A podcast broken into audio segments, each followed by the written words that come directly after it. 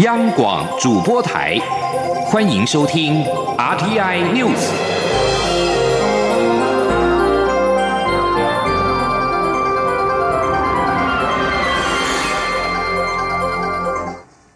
各位好，我是李自立，欢迎收听这一节央广主播台提供给您的 RTI News。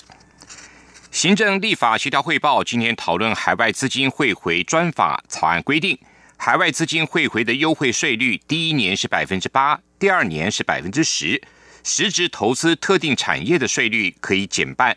草案也规定，海外资金汇回之后，必须存放于专户五年内，不得领出。海外资金汇回专法草案将在十一号报行政院院会通过。记者王威婷的报道。行政立法协调汇报八号讨论海外资金汇回管理运用及课税条例草案。为了因应美中贸易战和台商布局全球的需求，政府推动立法以打造友善的投资环境。根据草案，个人或盈利事业汇回海外资金，必须存入金融机构专户控管和遵循洗钱与资恐防治规范，且汇回台湾的资金不得购置不动产，以避免炒作台湾房市。草案规定，境外资金汇回台湾，第一年税率百分之八，第二年百分之十。关于汇回资金的运用比例，其中百分之五可以自由运用，不得购置房地产；百分之二十五可进行金融投资，如购买上市柜股票或政府公债。金管会日后将公布可投资商品类别。剩余的百分之七十可进行实质投资。若投资经济部公布的特定产业别，如长照或五加二产业，可享税率减半优惠。行政院发言人古勒斯尤达卡转述说。也就是说，我们是鼓励你这些钱不拿来炒房，我们鼓励你钱回来不是留在那边变成呆钱，我们鼓励你要投资。当你投资的时候，政府还把你原本缴的已经相对优惠的税率，不管是百分之八或百分之十，都减半再还给你。根据草案，海外资金存入专户后五年内不得领出，第六年起可以提取，每年提取三分之一。海外资金需接受洗钱防治和资恐审查，个人或盈利事业申报文件不实，将被处新台币三千元以上三十万元以下罚款。有与会立委提到。是否可以将资金所在专户的年限由五年缩短至三年？不过，基于公平性，会议最后仍维持存放五年不得领取的规定。至于工商团体呼吁将海外资金课税的税率降至百分之三或百分之四，但是出席立委都接受草案规定的税率。中央广播电台记者王威婷采访报道。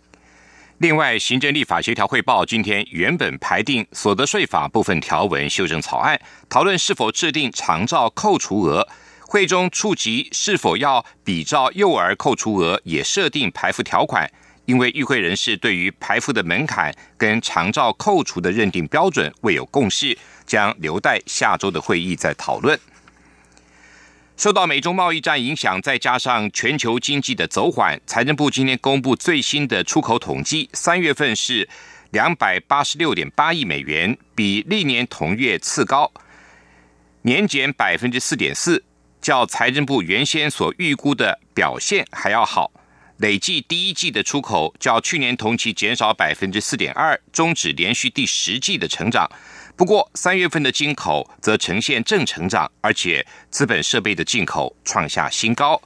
财政部指出，这也显示了国内的民间投资动能增加，有助于后续的出口表现。记者陈林信宏的报道。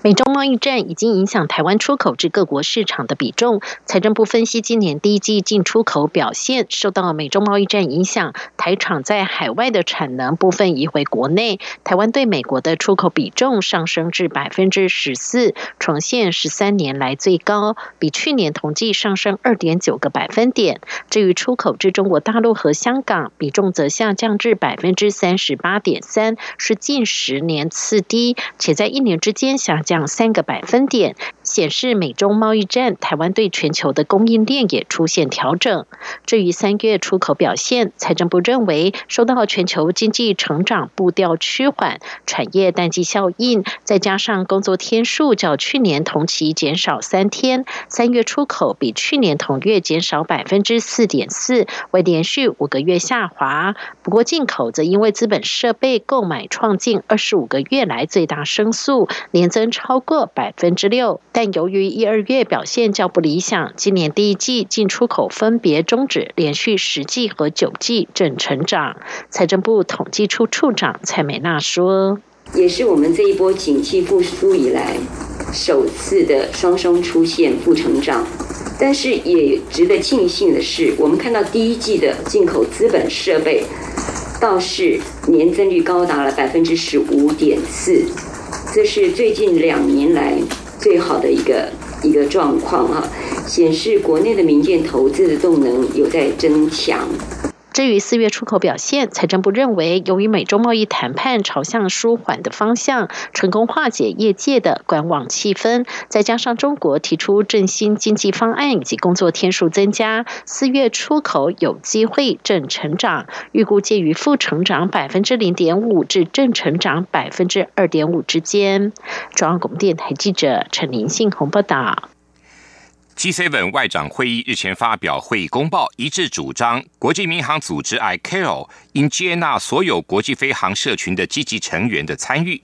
我外交部今天表示，我方相关的推案正在累积相当的动能跟支持，接下来会继续秉持踏实外交、互惠互利的原则，跟各国和利益相关的各方密切合作。并且持续的推动以适当方式参与包括 ICAO 在内联合国的专门机构。记者王兆坤的报道。针对 G7 外长会议日前提出的公报内容，外交部认为公报相关内容符合我国长期以来的推案诉求及主张。接下来也会努力争取更多有我力量，支持台湾参与国际组织。外交部发言人李宪章说：“我们相信。”我们获得的国际支持，已为我们未来推动参与 ICAO 累积相当的动能跟支持度。每三年一次的 ICAO 大会预定今年九月在加拿大召开第四十届会议。台湾曾于二零一三年应 ICAO 理事会主席邀请，以特邀贵宾身份参加第三十八届大会。不过，二零一六年没有接获邀请。G7 成员国包括美国、加拿大、英国、法国、德国、意大利、日本这七个国家在公报中表示，我们支持所有国际飞航社群的积极成员实质参与 ICAO 各种论坛，因为政治理由排除一些成员参与，将有损飞航安全。涉外人士指出，这份公报由美国主导，虽然没有直接写出台湾。但所有成员的说法已不言而喻，尤其是 G7 成员中还有国家目前与中国的关系相当密切。至于我方这一次推动参与 ICAO 的做法，涉外人士说，考量到今年要处理的世界卫生大会、联合国大会，必须先看世卫大会的推案状况，再来将资源妥善运用在联合国大会及 ICAO 大会。但涉外人士强调。我政府一定会采取最佳策略，力争台湾的国际空间。中央广播电台记者王兆坤台北采访报道。二零二零总统大选，各政党目前都在积极的布局。民进党总统初选协调期到十二号截止，但是目前仍然是蔡英文总统跟行政院前院长赖清德两强相争，协调陷入僵局。外传协调期可能会延长。对此，民进党主席卓荣泰今天表示未听闻有关协调期延长的提案，而赖清德今天则表示，他目前就是全心全力要进行一场君子之争。记者刘玉秋的报道。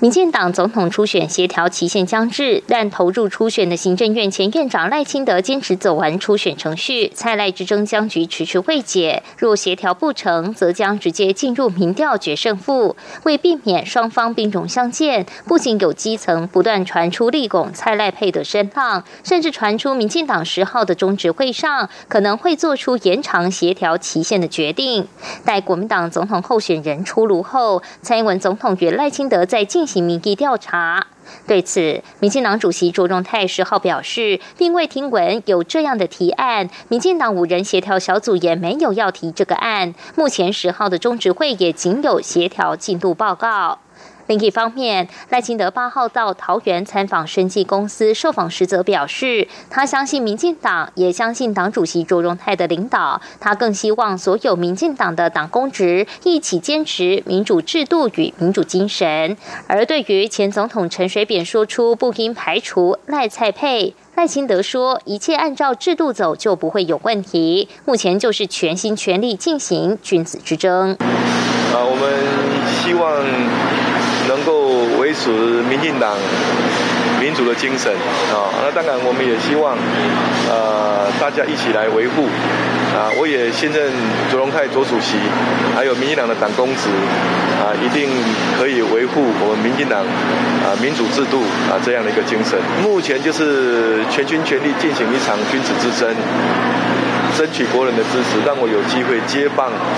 承担台湾的责任。至于赖清德九号将与网红馆长陈志汉直播对谈，恰巧与蔡总统与美国智库对话同一天，两人较劲意味浓厚。赖清德对此表示，当初助理安排他与馆长对谈时，并不知道蔡总统的行程安排。他希望趁此能与馆长交个朋友，一起聊聊对台湾社会的看法，还能借此听取网友宝贵的意见。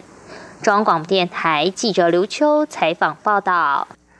国民党也原定十号的中常会要通过党内总统提名作业要点跟时程的。由于初选的争议未解，因此确定延后提报。国民党副发言人洪玉倩今天表示，党中央需和目前局势的发展氛围，为持续强化党内联系，因此决定要延后向中常会提报总统初选的相关作业要点跟时程。目前仍然依照国民党过去总统初选的相关作业程序进行中。国民党主席吴敦义原本敲定五号与高雄市长韩国瑜会面。但由于韩国瑜正在筹备访美行程，因此将会面时间延到十八号返台之后。而原本预计七号登场的吴朱会，也因为双方对于会谈是否公开不同调而暂缓，连带使得吴敦义跟立法委员王金平、前台北县长周锡伟的会面也都计划先暂停。针对国民党党内总统初选的沟通触礁，韩国瑜今天下午受访时表示。吴敦义、朱立伦、王金平各有各的想法和思考，三位党内先进可以在这个时间先讨论，大家的电话都是畅通的。至于他，就先去美国访问，自己应该先把这个工作做好。联合国支持的利比亚全国团结政府今天表示，政府军在首都的蒂里波里附近跟东部的军事强人哈夫塔率领的部队战斗，最少已经造成三十二人死亡，大约五十人受伤。效忠全国团结政府的部队哈夫塔所领导的利比亚国民军，七号在蒂里波里附近发生激战。拥有丰富石油的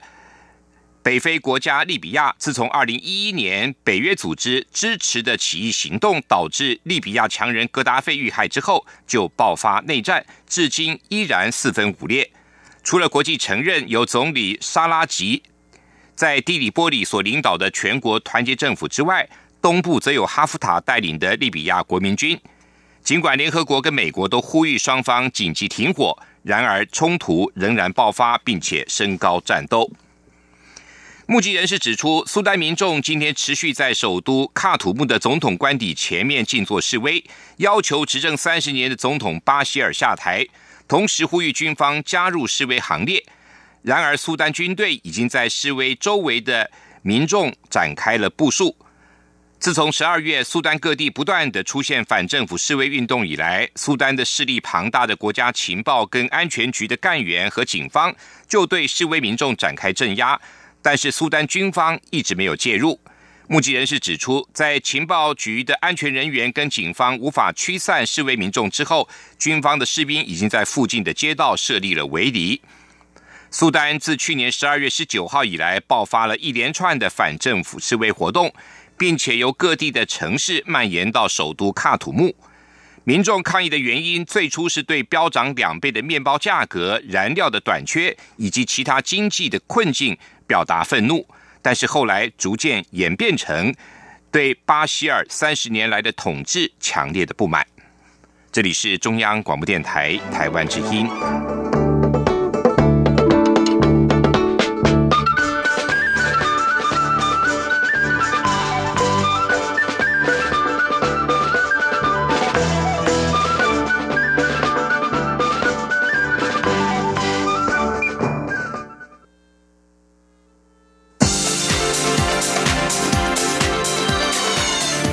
是中央广播电台台湾之音，欢迎继续收听新闻。欢迎继续收听新闻。针对中国大量收购脸书粉丝专业，民进党发言人李彦荣今天表示，长期以来，中国透过资源渗透台湾，包括主流媒体跟网络媒体的买收跟控制，操弄台湾的舆论方向。企图造成社会人心动荡，影响台湾人民的言论跟思想。李彦荣表示，中国国家领导人习近平宣布要加速统一台湾的进程之后，中国以更强势的军事威吓以及更蛮横的国际孤立的方式，而在网络跟舆论上肆无忌惮的收买脸书粉砖，这代表着中国对台湾的统战已经进入了新的阶段。也宣告，中国在网络社群世界扩大无声的战争已经正式开打。李彦荣还指出，对于这场无声的战争，民进党相信政府会提出更积极的作为，也呼吁全民协同作战，一起勇于揭露渗透跟买收的相关资讯，抗拒中国舆论的渗透跟分化。近日来，全国数十个学生组织串联抵制不实的假新闻，就是台湾人民奋起抵抗的起步，也期盼遏阻中国无声战争的野心。立法院司法及法制委员会今天并案审查有关促进转型正义的政治档案条例草案，不过国民党立委批评此法是政治追杀，要求应该跟其他委员会联席审查，并召开公听会。对此，国发会主委陈美玲表示，之所以提出政治档案条例，是希望历史真实呈现，让政治档案公允的在阳光下摊开来讨论，并不是要政治追杀。陈美玲也表示，政治档案条例是考量政治档案的征集跟应用有其特殊性，其存续有效性不受促转条例的阶段性任务而影响，但政治档案的征集、整理跟保存与开放应用。是由国发会的档案管理局办理，与促转会条例的执行无关。记者刘玉秋的报道。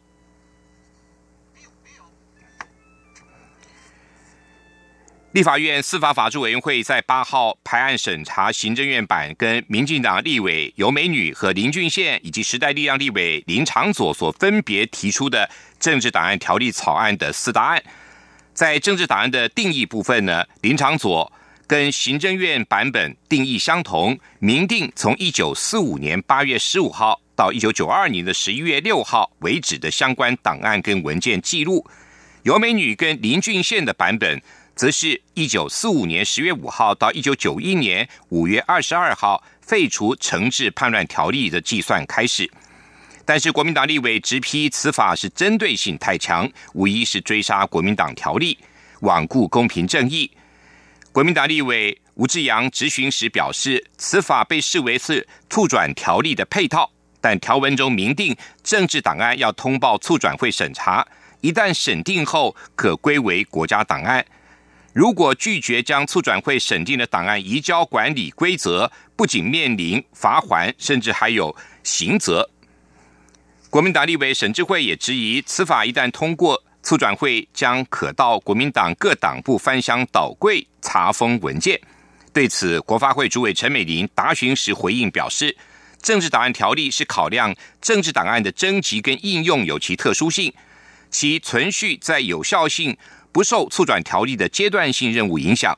但是，政治档案的征集、整理、保存跟开放应用，则是由国发会的档案管理局办理的，跟促转条例的执行无关。陈美玲在接受民进党立委管碧玲质询时也表示，此法并没有赋予国发会可以到国民党部翻箱倒柜查封文件的权利，政治档案条例跟促转会的司法权限也完全无关。促转会发言人叶红林在答询时也强调，促转条例虽然赋予促转会相关的司法权限，但是促转会尚未启动过。中国非洲猪瘟的疫情持续延烧，非洲猪瘟中央灾害应变中心副指挥官黄金城今天表示，中国或世界动物卫生组织协办在北京召开的非政府非猪瘟州的猪瘟国际研讨会，没有邀请台湾参加，这是一贯的小动作。预计在会中的资讯公布不会超过世界动物卫生组织的内容。非洲猪瘟传播到亚洲，至今有中国、蒙古、越南、柬埔寨等四个国家。中国大陆在去年八月爆发，是亚洲第一个有疫情的国家，因为其幅员辽阔，猪只在养量达四亿五亿头，又紧连东南亚多个国家。国际期望各国的资讯能够公开，以利防疫。黄金城分析说，中国大陆的疫情不透明，让各国难以预计其疫情什么时候会缓和。像是日本就要提高旅客违规带动物制品入境的财罚。他表示，日本最近还验出了有感染力很强的病毒，验证了中国大陆仍然无法掌控感染猪只不被送去屠宰跟制成制品。台湾的公费流感疫苗以往都使用三价流感疫苗，为了使国人获得更周全的保护力，卫生福利部部长陈时中今年宣布。今年的公费流感疫苗将会全面升级为四价疫苗，并且同样购买六百万剂，总价新台币十五亿，比去年多了七亿九千万。原则上将由疫苗基金来支应，必要时才会向行政院寻求协助。记者陈国伟的报道。三价流感疫苗包含两种 A 型疫苗株及一种 B 型疫苗株，但去年初发生世界卫生组织预测的流感 B 型病毒株与实际流行的不同，而且依历年疫情资料显示，过去十年两种类型的 B 型流感病毒维多利亚株和山形株常常出现共同流行，因此卫福部长陈时中八号宣布，台湾将跟进欧洲、美国、日本、澳洲等先进国家，今年的公费流感疫苗将。采购四价疫苗，从去年大家就一直在关心说，国内疫苗到底要采用三价或四价的疫苗。那现在已经正式决定，我们要采用四价的疫苗。那食药署现在开始要积极的，啊，来准备这疫苗的采购跟相关的事宜。四价流感疫苗涵盖两种 A 型疫苗株及两种 B 型疫苗株，防护力将更全面。不过，陈时中也指出，今年世界卫生组织的疫苗选出，在 A 型疫苗的决定上比往年晚了一个月。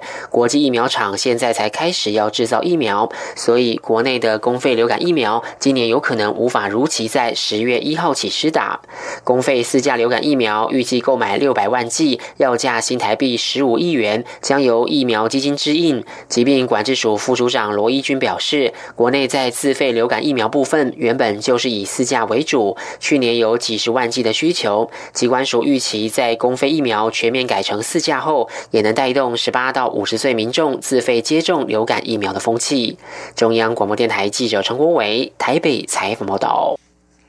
今年适逢诗人洛夫逝世一周年，两厅院特别邀请了国家文艺奖的得主钱南章操刀谱曲洛夫的诗作，由指挥郑立斌、林军国家交响乐团跟台北的爱乐合唱团，在五月十一号洛夫九十二岁冥诞的当天，在国家音乐厅举办一场于石头听蝉声的音乐会，来缅怀这位文学大师，并且歌颂他。不凡的人生，记者江昭伦的报道。钱南章小诗模洛夫二十岁，两人是忘年之交。当年洛夫六十岁时，钱南章就曾以洛夫诗作谱曲。后来洛夫更邀请钱南章为他的诗作《背向大海》谱写合唱曲。该曲曾在二零一三年钱南章告别信台音乐会中首演。后来在两厅院的邀请下，钱南章原本希望能在今年五月十一号洛夫生日当天，在国家音乐厅举办音乐会为他庆生。钱南章为此还另外将洛夫的另一首诗作《大悲咒与我的释文》谱成合唱曲，但可惜洛夫去年三月撒手人寰。这场庆生音乐会也成了向一代文学大师致敬的特别演出。钱南章指出，《背向大海》写在他的第三号交响曲中，是一首一百五十五行禅诗，东西合璧，既现代又传统。届时舞台上将会由合唱团成员手拿石头敲响声音，营造海浪声音效果。至于《大悲咒与我的释文》。钱南章强调，这不只是洛夫针对大悲咒的在创作，也是他个人在音乐上对大悲咒的在创作。他在谱曲时，除了加入三位女高音，也要求导演谢杰化加入舞者演员小沙弥和巨幅观音菩萨投影，同时让台北爱乐百人合唱团在舞台上变换阵型，表达洛夫诗作中超现实的意境。钱南章说。只有唱歌对这个作品来讲太少了。那么它的超现实的那一个部分，除了唱歌，除了有三个舞舞者哈，三个演员在舞台上以外，还有合合唱团员。你想想，合唱团员唱着唱着唱着，突然就这样分裂式这样走起来，我觉得我想象的一定非常棒啊！台北爱乐合唱团音乐总监古玉仲表示，钱南章老师每一次谱曲都会让他们惊喜。这次最大的挑战就是百人方阵变换队形。突破制式合唱站位要如何呈现？他们也还在摸索中，希望呈现最好的效果。中国电台记者张昭伦台北怎么报道。继续进行今天的前进新南向。前进新南向。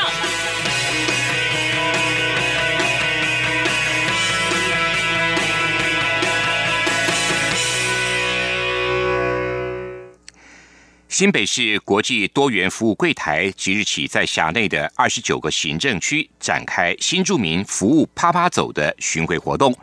这项外展示服务已经迈入第四年，至今协助了两千多位新住民，而其中曾经有一名泰国籍的新住民，因为丈夫吸毒常常进监狱，后来还衍生了负债跟婆媳问题。结果在参加了啪啪走活动之后，这几年持续的接受协助。如今各项的问题都已经获得解决，也让这位新住民视服务人员为再生父母，感激不已。记者陈国伟的报道。新北市政府一楼联合服务中心设有国际多元服务柜台，有五位新住民服务人员提供越南语、印尼语、泰国语、缅甸语、菲律宾语及英语等六种语言咨询。新北市教育局从二零一六年起推动服务“啪啪走”活动，每年由这五位服务人员分别到新北市二十九个行政区进行巡回服务，让有需求但不方便到新北市府的新住民也能获得协助。泰语服务人员邹琼梅表示，曾遇。遇到一位新住民，在参加两三场啪啪走活动后，终于愿意卸下心防，向他说出自己的遭遇，提到老公会吸毒，所以时常进监狱，后来又得到不当的指引，产生债务，结果患有忧郁症，在不得已的情况下，将孩子送回泰国。经过他同意，我们就是转介法律辅助基金会，请律师一起辅助他去打官司，先离婚。然后再打官司，小孩子监护是他的，然后再协助他申请永久居留证，就是三样这样子一起帮他，所以他非常感谢我们国际多元服务柜台。邹琼美提到，这个协助的过程长达三年多，孩子也接回台湾了。这位新住民和他说，现在虽然一个人要养三个小孩很辛苦，但身上没有债务，觉得很幸福快乐。听到这番话，也让邹琼美很高兴，觉得服务团队很了不起，能给新住民姐妹们稳定的生活。新北市教育局表示，今年年新住民服务趴趴走活动将持续到十一月十三号，每一场除了宣导各项新北市新住民福利措施外，也将进行健康养生或亲子教育等专题讲座，以及规划国籍等法律介绍，并有抽奖活动。各区场次及日期可以上新北市教育局网站查询。中央广播电台记者陈国伟新北采访报道。清明节四天的连续假期，除了春游补助加持之外，政府的新南向政策也奏效。根据观光局统计，去年来台的外国旅客达到一千一百零七万人次，其中新南向十八个国家就有五百两百五十九万人次，创下历史新高，年增幅达到百分之十三点六。最主要的就是因为台湾大力宣传推动免签，成了东南亚游客的首选。菲律宾网红拍影片宣传台湾，但台湾的好可不止只有他知道。政府推向西南向政策，吸引了越来越多的东南亚观光客。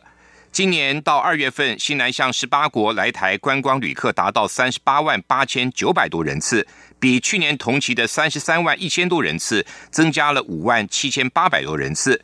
其中人数最多的是马来西亚，有七万六千六百多人次，较去年同期增加了百分之十三点一。其次是菲律宾的七万两千八百多人次，第三名是越南的六万四千一百多人次，泰国排名第四，五万五千九百多人次。观光局分析，最主要就是因为免签措施的大力多，让台湾的小吃跟伴手礼吸引了更多的游客。有朋自东南亚来，也让台湾的商家跟旅馆业者笑开怀。以上这节 RTI News 由李自力编辑播报。